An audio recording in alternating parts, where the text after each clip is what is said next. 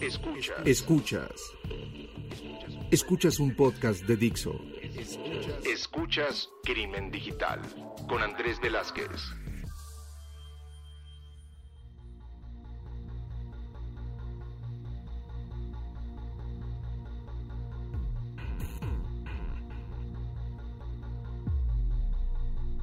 ¿Qué tal amigos? Bienvenidos a Crimen Digital, su podcast sobre ciberseguridad, delitos informáticos todo lo que tiene que ver con el cibercrimen. Mi nombre es Andrés Velázquez, me encuentran en Twitter como arroba cibercrimen, en Facebook como Andrés Velázquez Cibercrimen y pueden seguir las redes de este podcast como arroba crimen digital y también en Facebook Crimen Digital. Recuerden que también tenemos la página crimendigital.com donde estamos colocando el último episodio y esperamos sus comunicaciones principalmente vía redes sociales para poder llegar a saber que nos están escuchando y que les gustaron los episodios. Pues Creo que el episodio pasado fue un gran episodio y hoy nos los voy a dejar eh, con una sensación diferente. Hoy vamos a estar platicando con uno de mis profesores y de hecho es el coordinador del curso de administración de crisis o crisis management que se da en el MIT. Tuve la fortuna de estar cursando ese programa en, en el MIT y pues ahorita con todo este tema del coronavirus, debido a que estamos en marzo del 2020,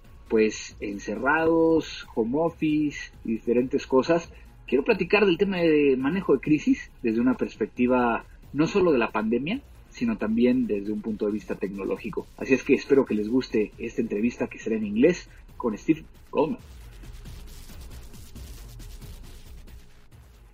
Friends of Crimen Digital, again, this is another podcast, and yes, it is in English because we have a very good friend. He was actually one of my professors at the crisis management course, and he's going to be talking about about about that course down or up. if, if I'm in Mexico, that's up in, in, in Boston at the MIT. so, uh, Steve Goldman, how are you? Thank you very much for, for being here in Crimen Digital. Thank you, Andrew. I appreciate the opportunity to be on your podcast and uh, look forward to our conversation. Well, Steve, uh, we have uh, something that we do here in, in Crimen Digital, and it's uh, we let pretty much every single person that that gets into this podcast to introduce himself, you know. And uh, in this case, I already shared a little bit about you, but I would like to know and to share it with every listener how you started on crisis management and what's your background. Okay, it is a strange background. I actually have two degrees in nuclear engineering, and I started working in nuclear plants and design and operation. Then um, I got into nuclear emergency planning for nuclear plants, and that led to corporate emergency planning for non-nuclear, for just regular corporations. In between, I've been a, an engineer, I've been a crisis planner, crisis responder, I was a manager of media relations. They dragged me into public affairs, and I really enjoyed doing that. So I've got a deep background in crisis communications. And then I was a global manager for business continuity at a Silicon Valley firm. I left there, went and got my doctorate in education because I thought that would be best to carry on. So now I developed a course at MIT, as, as you well remember, you attended, uh, Crisis Management and Business Continuity, which has been running, this is our 11th year. So I enjoyed that. I teach at Harvard a couple courses on crisis communications and crisis exercises and do consulting uh, on the side to feed the cats. So um, it's an interesting background. I really enjoy it. I love working with people on crises because you prepare people for that, and then when a crisis hits, they come through it. They come through it successfully. So that's kind of my background.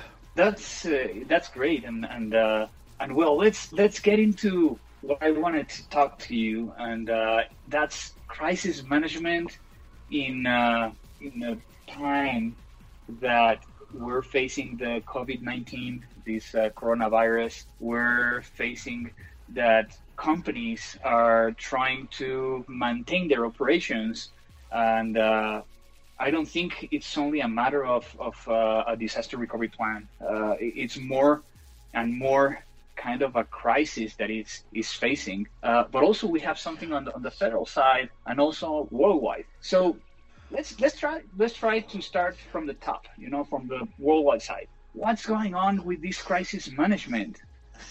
what is and and, and, and, and probably we're going to start asking you what is a crisis management management This particular crisis, the COVID 19, is a true definition of a crisis, something that occurs quickly, swiftly, has severe consequences, and requires immediate response. And this one hit, no one could have expected it to be this bad. But in times of crisis leads times of opportunity, which leads times of leadership. And so leadership is very important in this. Organizations, governments, agencies, businesses, their people need to show that they are in charge and they are doing what they need to do. So this is not only a test of responding to the germs, it's a test of responding to leadership uh, questions, leadership uh, actions, business continuity when half your staff or more cannot show up because they're required to stay at home. How do you run a business?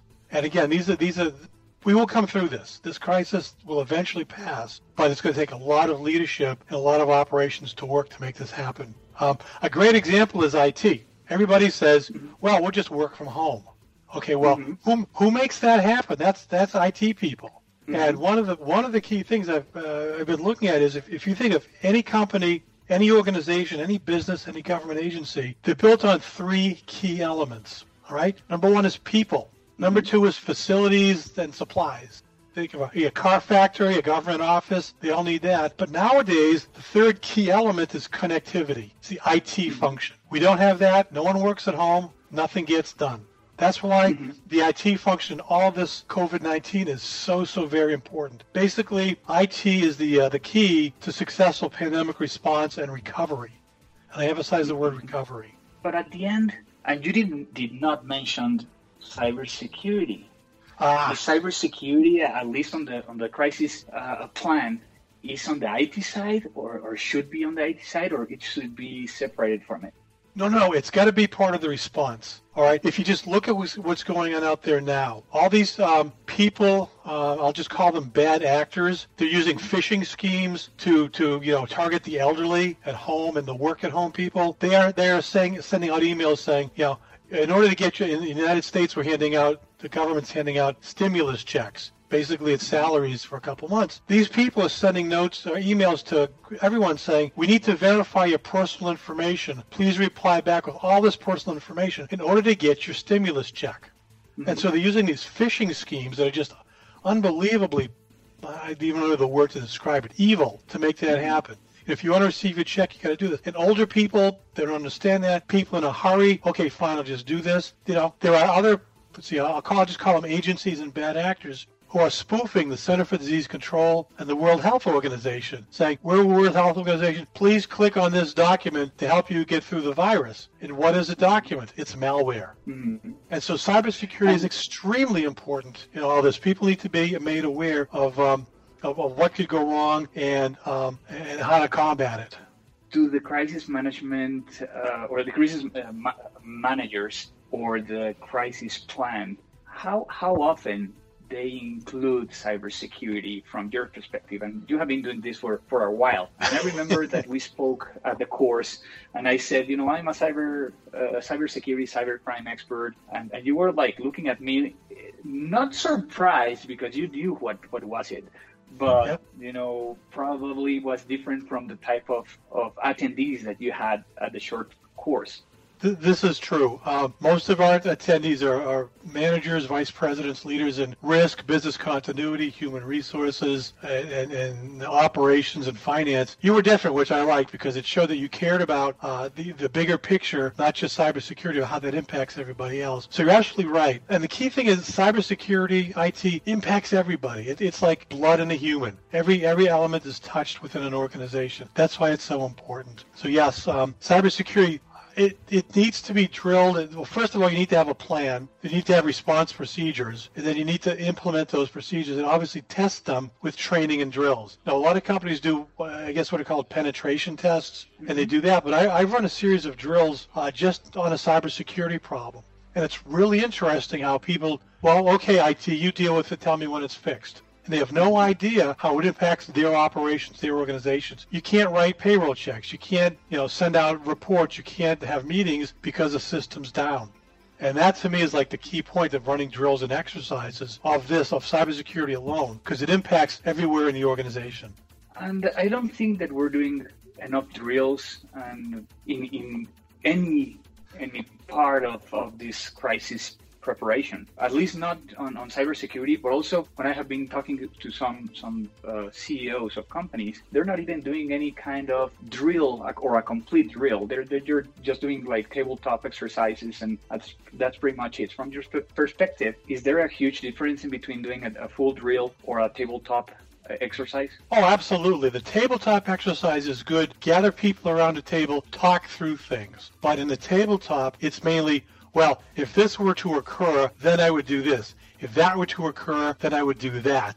And they talk it out in theory, and people go, okay, fine. That looks like that's in the plan. Check. The problem is you have to make people actually do what they say they're going to do. I'll give you a great example. I did a series of IT drills, cybersecurity drills, at a set of hospitals in the United States. And what we did was we took down the network.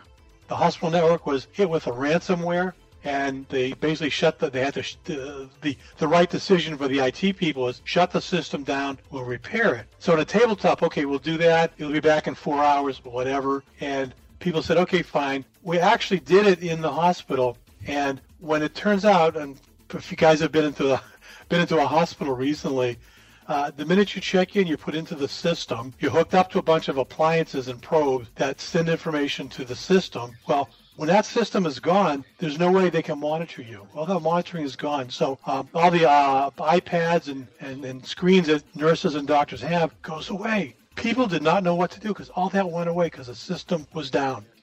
It was, and mm-hmm. a tabletop show would not have brought that out, but putting people through an exercise did. And just uh, as a humorous note, the older people, my generation, said, okay, go get the forms. And the younger people, your generation, said basically, what are forms? Where are they? Mm-hmm. Well, they're, they're in the mm-hmm. forms filing cabinet. A filing cabinet, where's that? It's in the store, mm-hmm. stock room. Where's the stock room? I mean, you see, you see where we're going with this. Is the younger generation are so used to filling out iPads and forms on their cell phones or their iPads, they don't know how to do actual paper forms. And we, they couldn't even find pens and pencils it was interesting. So the hospital said this is not right because if we lose the network, we can't do this. And so they've implemented a, a training policy on you know network goes down, use the systems, uh, use the backup systems as they were designed. It was really kind of funny because again, some of the millennials didn't even know how to use cursive writing. They used block writing on forms, and it took them forever to fill out a form. So again, a valuable, yeah. valuable learning process that a tabletop drill would not have brought out, but a full-scale exercise did and and uh, pretty much uh, you know I, I would like to to bring and try to discuss with you uh, a situation. We're facing right now a, a worldwide crisis, mm-hmm. Uh, and from what I, I understand, and, and, and I if I I was I, if I was paying attention to your classes, this fell into the pandemic area, correct? Yes. Okay, so I'm fine with that. I, I, feel comfortable with, with, with your, your response. So, can this lead to other crises, and specifically to crises that are for companies? Oh, absolutely. A, a pandemic impact, like I said, the three pillars of any organization: people, facilities, and connectivity. Well, if you lose connectivity, people don't show up; they can't do their work companies don't buy products or supplies or, or, input from other companies, so that whole supply chain falls down. And this could seriously lead to some, some real problems in the long term. Social distancing is one thing, but pretty soon organizations are going to have to, you know, come back and rebuild, and that's going to take some time. I don't know what it's like down there, but up here is kind of a joke. You can't find toilet paper, paper towels, or cleaners in the supermarkets because people are hoarding them. So that's kind of a, a minor, kind of silly concept, but it's it's a it's uh, representative of things that could happen in, in a long-term crisis like this. So yes, I agree. So so let's let's try to to share some advice to the people that are that are listening to this podcast. So yes, we're in a crisis. You already said that we're gonna be fine, that we're gonna succeed in, in, in the steps on, on what's going on right now. That we have to be aware about other crises crises. It is it is correctly to say crises. crises crises. Okay, to other crises uh, in a way that that the company should be doing something. At this point, company that is on, that is on the IT sector that has uh, employees working from home that uh, they have to maintain pretty much the operation. What could be the best advice that you could could uh, tell them? Well, again, the use of the technology is an extremely important role. Okay, so the IT people need to ensure that the network systems and telecommunication structure are able to work in a crisis, work with minimal human interface, plus also handle all the additional people using it. You know, having 10, 20% of your workforce from home is one thing, having 60, 70, 80 is another. I've worked with several companies who we put them through a drill and they said, oh yeah, we've got, we can VPN in. Well, it turns out their VPN can only handle 25% of the work at home force. And we showed that in the drill. They said, oh my goodness, we need to fix that. So I'm afraid some companies are going to find this out during this, this pandemic. Okay. Um, make sure employees know how to use the hardware. Just because someone works at home with a laptop, they know how to use it. Can they print? I would recommend a direct support line for home workers so that they could call separate from the helpline that, hey, I work at home, I've got this problem, and there's a whole special team just to handle that. Uh, absentee, IT people are going to be impacted just like everybody else. So can your IT department operate with 25, 35% people sick? Yeah, they can work from home, but you know, if you're ill, you're not going to feel like answering any phone calls or even thinking straight. So can IT do that? I would cross-train employees to make sure that people can um, can do that. If you don't do social distancing, and you do have people in the office, you know, what if someone gets sick in the office? How do you handle that? What's your policy? So there, there are just tons and tons of things like that. You're okay. You're out. Your third parties, your suppliers, and your uh, your services people. Can they help you if you rely on, say, an outside organization to deliver equipment, to deliver supplies, and to provide people? Are they going to be able to help you? Uh, one thing I I joked with a friend of mine about was uh, the printer runs out of toner. Where are you going to get toner? Like, really, toner? It's like, well, it's a supply that people need let alone printers. Printers will be fine. No toner, they're useless. So, you know, look at your supplies. Where does that come from? Uh, we talked about security risks, the phishing and the uh, the malware and everything. That's just unbelievable. You have to address that and uh, make sure that um, that stuff can work. And then, um, though, the other thing, of course, is IT in some cases is responsible for servicing the call center. So a lot of people will be calling in, hey, what about this? What about that? The call center staff can be working at home, that's fine. But you know what happens if they start getting sick? They can't do their job. Can their phone system deal with it? Uh, everyone's on uh, cell phones for the most part. Can your local cell phone provider handle all of that? You know, Mexico City's got 22 million people. If everybody's on a cell phone, can that system handle it? So things like that you need to look for. Uh, it's a huge list. I mean, it really is. One thing I tell banks is, you know, clean your ATM screens and keypads. And they go like, Oh yeah, because people are going to do a run on cash, and those screens clearly have to be cleaned. So depending mm-hmm. upon your business, you may look at you know what other tools and resources do I need to uh, to make sure that we get through this. It's an interesting case. We will come through this, and uh, there will be some damage uh, in all different sectors and all different areas, from humans to technology to, to leadership. But um, we will pass. Yeah, and it's it's, it's funny because actually uh, on my company we're we're doing home office and naturally I had to sign some papers and send it back, some contracts. And uh, I just realized I don't have a printer at home.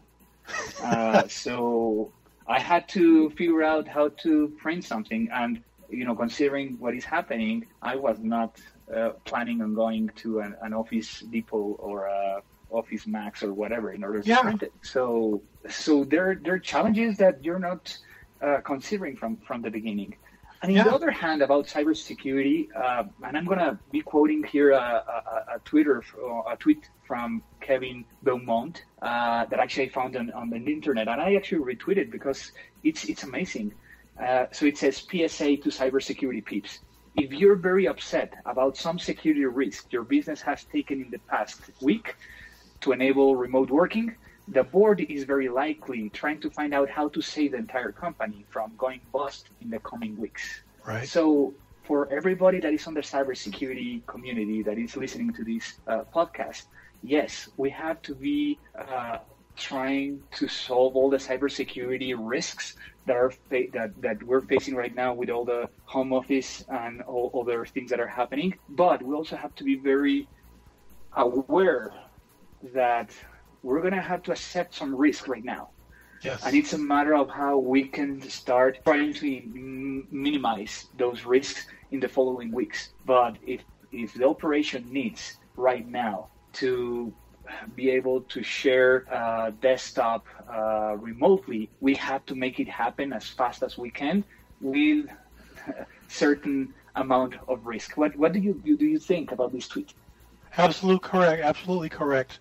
In any crisis, you have to take risks. Uh, that's just the way it is. And some you win, and sometimes you lose. But for the most part, if you're guided by a good set of ethical principles and a good set of being, and this is what we do, this is who we are, you should survive. You'll make the right decisions. In some cases, things work against you. You know, blame it on luck, God, or you know, the universe. Sometimes, no matter what you do, it doesn't work out. Accept that and carry on. Look at the, the the big thing is look at the look at the long term the pandemic will eventually pass. Where do you want to be when it's passed? And uh, my guidance has always been um, you want to come out ahead, you want to come out as leaders, you want to come out as people who do the right thing because people remember that for a long time. Banks, uh, one of the things I counseled with banks was some of their members, you know, some of their uh, depositors, they're going to hit financial problems. So what are you going to do? Down, you know, what's the word I'm looking for? Um, foreclose on their mortgage, make their loan due, charge them 100% interest. Is that the right thing to do? No.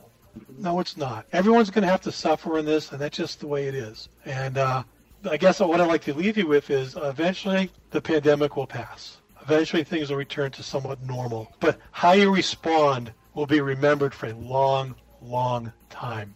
And, and specifically for cybersecurity, right now, this this uh, CISO or CISO or the guy that is in charge of, of cybersecurity in a company. What, you know, from my perspective, it's they should be just doing their job and trying to to communicate to the board of, of directors or, or, or the boss or the CEO what's going on but not not over communicate. Is is that something that you have to do on a crisis? Yes, in any crisis, the big secret of crisis management is all we want them to do. Well, this is the leadership, and it's a huge all. But all we want them to do is show up and do their job. So the CISO is not going to be doing HR issues. The CISO is not going to be shoveling coal into a furnace. He's going to show up and do his job. All we ask, though, it gets done quickly, as efficiently as possible, and with as many resources as available. So yes, absolutely correct. Well, Steve, you know that time is always uh, something that goes against these these podcasts. Uh, uh, but do you have something else you want to share with, with us uh, from from your notes? That I know that you were you, you have been uh, getting a lot of information in order to share it to us. Is there something else that you want to share?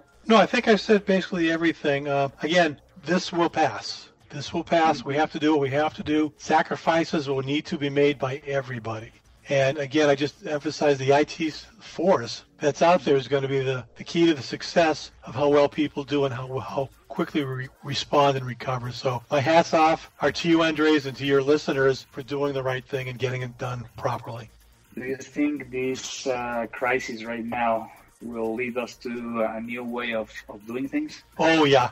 I think it will. I, I, you know, sadly, after every crisis, you learn things and you learn how to do things better, more efficiently, or just learn a whole different way of, of doing things. And I am sure that when we're done, uh, simple things like face masks and, and flu tests, they will be stockpiled in, in huge quantities forever. You know, just as a semi-facetious example. But from an IT point of view, think about it. Running running of the business with half to three quarters of your staff at home half of your IT staff unavailable, the system's going to work. You know, praise the Lord for the power plant people who keep the electrons flowing with um, mm-hmm. with the power. I mean, without them, we would all be sitting home doing nothing.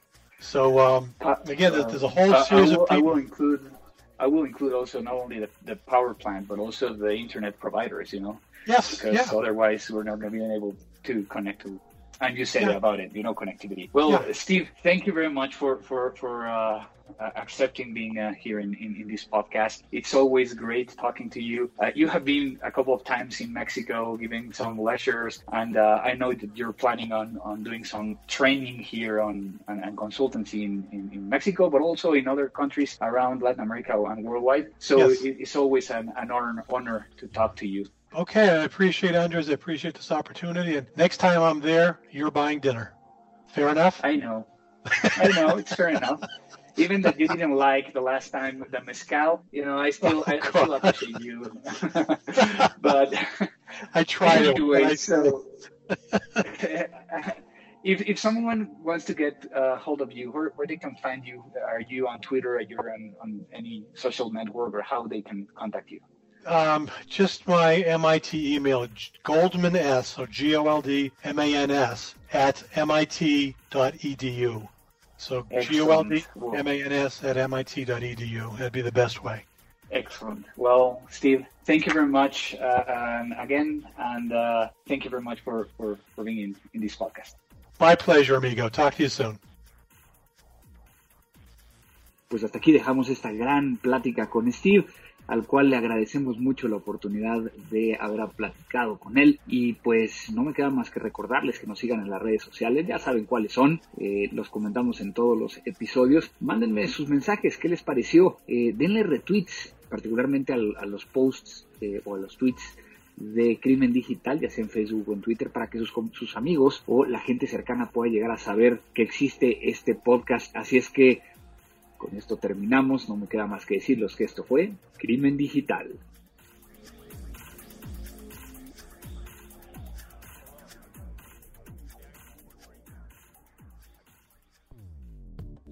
Dixo presentó Crimen Digital con Andrés Velázquez.